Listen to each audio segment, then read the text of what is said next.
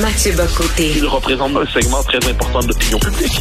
Richard Martineau. Tu vis sur quelle planète? La rencontre. Je regarde ça et là, je me dis, mais c'est de la comédie. C'est hallucinant. La rencontre. Bocoté. Martineau. Mathieu, je sais que tu veux revenir sur le sondage de l'actualité qui donne le PQ gagnant, mais tout d'abord, euh, dans le devoir, Patrick Moreau, que tu connais bien de la revue Argument, euh, euh, euh, publie un texte euh, qui s'intitule Au-delà de l'affaire Bokra Manaï. Il parle de Bokra Manaï, le responsable de la lutte euh, au racisme à la ville de Montréal et aussi de, euh, de Madame El Gawabi, Amira El Gawabi. Et il dit confie des mandats publics à des personnes qui ont consacré l'essentiel de leur carrière antérieure au service d'une cause, c'est confondre les genres. Euh, il est nécessaire que les représentants des institutions publiques soient au-dessus de tout soupçon pour ce qui est de la, de la partisanerie. Et effectivement, on nomme comme experts des gens qui sont juges et partis. Et euh, écoute, comment, comment mettons, euh, euh, comment un, un juif euh, peut être à l'aise de porter plainte devant Madame euh, El Gawabi, par exemple? Tu, sais, tu comprends, ces gens-là, ce sont des militants. Ouais, mais il faut bien voir ce dont il est question ici. C'est qu'à la fois la ville de Montréal, euh, Madame Plante, et à Ottawa, euh, Monsieur Trudeau, on est dans les deux cas devant des gens qui ont une conception militante de l'État. L'État doit servir à rééduquer une population que l'on juge réfractaire à la diversité. Donc, il faut utiliser les institutions publiques dans leur esprit pour transformer les mentalités. Donc, on est dans une espèce de rapport nouveau au peuple. En démocratie normalement libérale, l'État euh, était l'expression politique d'un peuple et ouvrait un espace de débat, la démocratie, où les gens débattaient librement. Là, on est dans un État qui traite sa population globalement comme une collection de retardataires historiques. Et dès lors, c'est en fonction du bien commun. Bien commun qui est assimilé à l'idéal diversitaire qu'il faut rééduquer la population. Et là, on touche à Madame euh, d'abord euh. Donc, on est dans une séquence où il y a du racisme visible à Montréal, c'est de l'antisémitisme. Mais elle, c'est pas ça qui l'intéresse, parce que tout le travail du courant idéologique auquel appartient Madame Manaille a expliqué depuis 40 ans dans son esprit que le racisme classique est un racisme périmé qui ne compte plus. Le racisme qui compte, selon elle, c'est le racisme systémique. À quoi reconnaît-on le racisme systémique? Aux différences statistiques entre les différents groupes identifiés par la bureaucratie diversitaire, et ces écarts statistiques sont interprétés comme les effets d'un système raciste.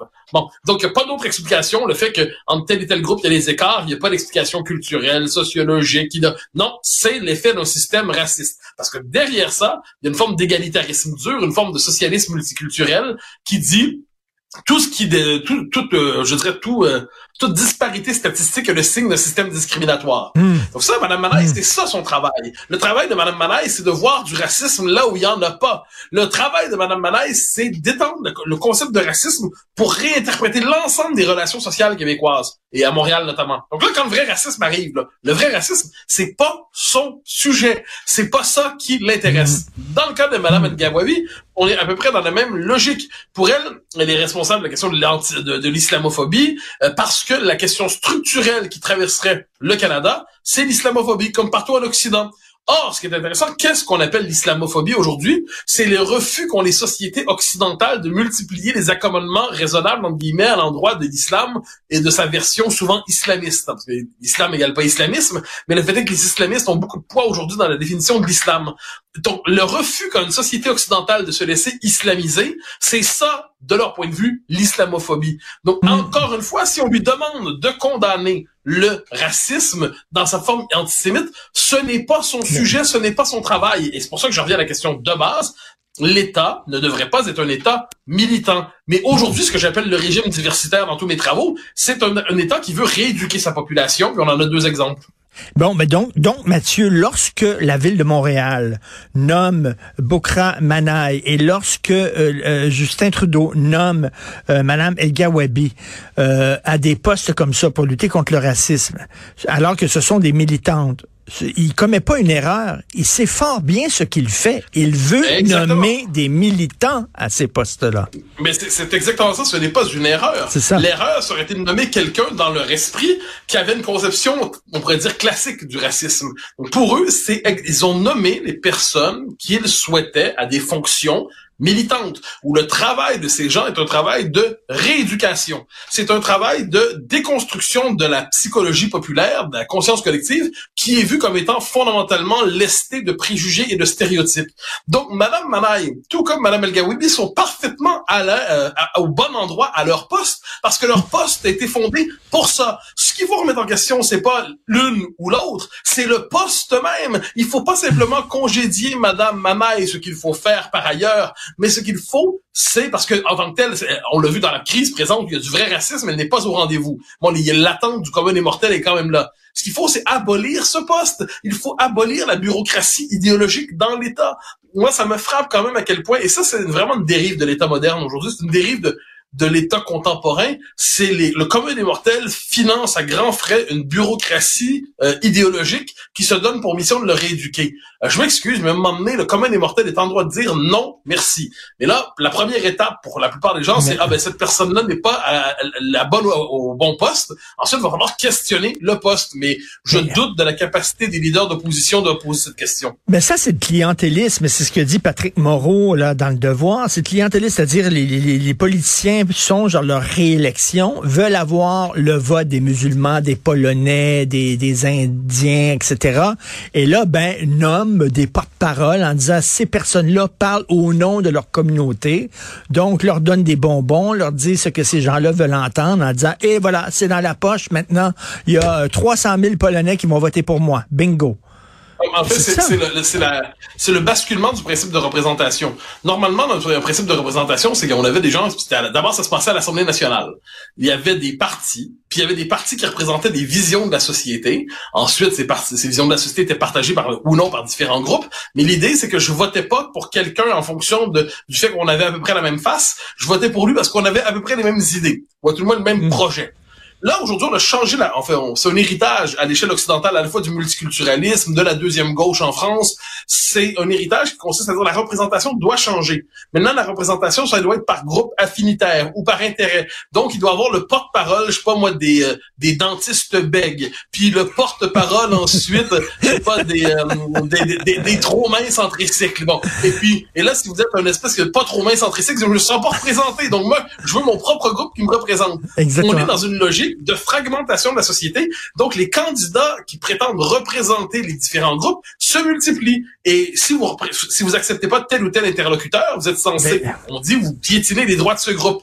Moi, ça, cette logique qui est celle du multiculturalisme, c'est une logique qui concasse la société, en fait, qui a remplacé la démocratie euh, parlementaire par la démocratie pseudo-participative, qui dans les faits est un corporatisme identitaire qui donne un grand pouvoir au lobby.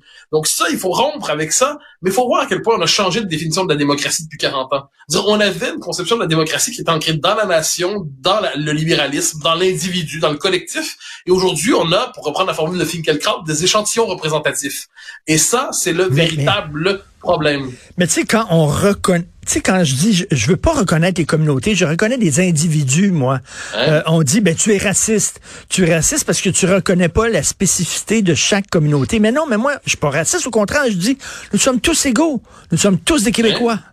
Et voilà. Non, mais moi, je suis d'accord. Puis moi, j'accepte les exigences de la sociologie. C'est-à-dire, bon, il y a une minorité anglaise qui a des institutions historiques. Bien sûr, la question n'est pas là. Il y a des nations autochtones qui réclament une forme d'autonomie euh, communautaire. Je comprends, mais c'est plus de ça dont on parle. On parle pas d'accommodement avec des communautés historiques, parce que ça, je pense, c'est le vrai critère, des communautés historiques. Quand on est dans un, mais la vocation de ceux qui arrivent dans un pays, c'est de s'assimiler, de s'intégrer à la majorité, et ensuite, au-delà de toutes les communautés dont tu parles, et c'est là que je te rejoins absolument, il y a une citoyenneté partagée. Aucun individu ne devrait être réduit à son statut d'échantillon représentatif. Aucun individu ne devrait être réduit au statut de quota. Ah, c'est ce qu'on fait. Mais, mais, mais, mais, Mathieu, est-ce qu'on n'est pas dans une contradiction, toi et moi? Parce qu'il y a des gens qui disent, ben, euh, le discours que vous avez au sein du Canada, reconnaissez nos droits collectifs, reconnaissez notre langue, reconnaissez notre culture, c'est une forme de communautarisme que les gens diraient. Non, ça, je suis pas d'accord. Moi, moi, je pense qu'il y a une distinction de fond à faire entre les peuples et noteras d'ailleurs ce que j'ai parlé, la minorité historique anglaise, les peuples autochtones.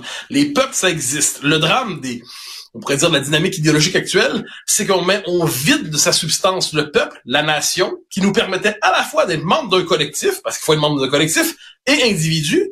Et là, on vide la nation de son sa substance, puis on réinjecte cette substance-là dans des, des identités, on pourrait dire communautaristes. Donc là, religieuses, sexuelles, euh, ethniques, raciales, et ainsi de suite. Donc là, on, et, et là, on le voit aujourd'hui. Donc, par ailleurs, dans le Québec, dans le Canada, je, je le dis, les Québécois n'ont pas demandé par ailleurs un statut communautariste. Ils ont dit l'État qui est le nôtre, l'État qui a été construit pour que les Canadiens français autrefois, les Québécois aujourd'hui soient majoritaires dans leur propre État, réclame un statut conforme à son statut national. Mais ça, ça implique encore une fois de se rappeler qu'une nation, c'est pas une communauté parmi d'autres. Une nation, c'est l'espace qui rend possible l'existence même de la démocratie. Mais quand on vide la nation, on, on retrouve pas l'individu absolu. On retrouve la société éparpillée des identités conflictuelles. Écoute, j'étais un peu, euh, tu sais, je suis dans un chemin de traverse, mais écoute, tu es, tu es à la rhétorique, ce que Sonny Rollins est au saxophone, un excellent improvisateur. Donc, euh, écoute, on revient au chemin euh, principal où tu voulais aller. Donc, euh, le PQ serait en tête dans les intentions de vote selon un sondage commandé par l'actualité. Ouais, voilà, donc ce sondage auquel on peut prêter une certaine crédibilité, c'est euh, l'actualité d'une institution un peu critique, mais qui fait un travail honorable. Moi, ce qui me frappe là-dedans, c'est la, à la fois le fait que le pays... Il y a une chose, en politique, manifestement, c'est le seul endroit où la résurrection est possible. On va dire, bon, nos amis croyants pensent que une résurrection est possible. Je le souhaite. Non, tu sais, souvent dans la blague pendant des années à mes amis catholiques, je, je, suis plus croyant que vous, parce que vous croyez à la résurrection du Christ, et moi je crois à la résurrection du PQ. Vous la mienne est plus improbable que la vôtre. Bon, eh bien, finalement, c'est quand même ce qui est en train d'arriver. Un parti qui devait disparaître il y a deux ans est aujourd'hui promis dans les intentions de vote. Puis il y a deux dynamiques qui se croisent là-dedans. D'abord, le fait que les Québécois ont tâtonné pendant quatre ans pour savoir qui serait l'alternative. Et ils viennent de la trouver. Quand ils disent on veut pas de la CAQ, on veut du PQ. On a globalement trouvé l'alternative. Premier élément.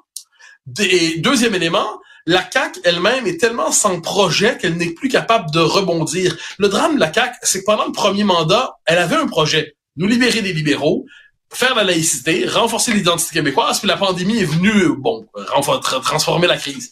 Là, on est dans un parti sans projet, sans cap, sans direction, qui ne sait plus quoi faire. François Legault est complètement déboussolé, c'en est fascinant. C'est un homme de qualité, M. Legault. Il sait connecter avec les Québécois, M. Legault. Mais tu connais ma théorie là-dessus. Parce que M. Legault est déconnecté de lui-même, parce qu'il est obligé d'être le fédéraliste qu'il n'est pas, pour être capable de plaire à ses chums du conseil du patronat qui travaillent avec lui d'une manière ou de l'autre. Mais M. Legault s'est coupé de ce qui lui a permis de gagner. Et là, on a le Parti québécois qui monte. La première chose qui est importante là-dedans, c'est que ça nous rappelle que qu'on soit souverain, en fait, qu'on soit péquiste ou non, c'est que le mouvement souverainiste vient de retrouver une vigueur. Donc là, la question suivante, c'est, et j'ajoute, le mouvement souverainiste, le Parti québécois retrouve une vigueur non pas en cachant l'indépendance, mais en la mettant de l'avant. Donc ce qui se dessine pour les prochaines années, c'est un débat national centré sur la question nationale. Et ça, c'est compliqué pour la CAQ, parce que plus on parle de la mhm. question nationale, et plus la CAQ s'écartèle. Comment tenir ensemble Éric Girard et Bernard Drainville dans le même parti lorsque la question nationale arrive et s'impose? À la CAQ, il y a des gens de qualité. Simon Jean et Bernard Drainville. J'ajoute, euh, évidemment, François Legault. Euh, et on pourrait nommer des gens de personnel politique, d'authentiques euh, nationalistes québécois. Il y en a beaucoup. Le drame, c'est qu'en France, ces gens-là sont minoritaires dans leur propre parti, même si le premier ministre fait partie de leur bande. J'ai hâte de voir comment la CAQ va s'en tirer. Pour l'instant, sa crise de panique n'est pas à la veille de se terminer. Et tu as vu, euh, en terminant, François Legault dit, bon, je prends note des résultats du sondage. Je vois que les gens sont fâchés contre moi. Alors, lui-même dit que c'est le parti d'un homme. Contre moi. Non, mais là, c'est Monsieur, euh, Monsieur Legault, là, je trouve il y a le côté papa Legault est blessé. Euh, vous, vous en voulez à papa. Papa a pas été gentil. Euh, je sais, papa a pas donné les bons cadeaux de Noël. Mais papa va se reprendre. Papa vous décevra pas la prochaine fois. On a envie de dire, mais c'est que papa, c'est pas ça l'enjeu. C'est pas ça l'enjeu. C'est que tu ne comprends pas. C'est rendu qu'on a 24 ans. Tu vas encore nous donner des cadeaux de Noël. Est-ce qu'on pourrait juste changer un petit peu de logique et de logiciel? Et moi, je trouve que Monsieur Legault là-dedans est pris dans un rôle qu'il a bien servi, mais qui se retourne contre lui aujourd'hui. Le petit père du peuple, tiens.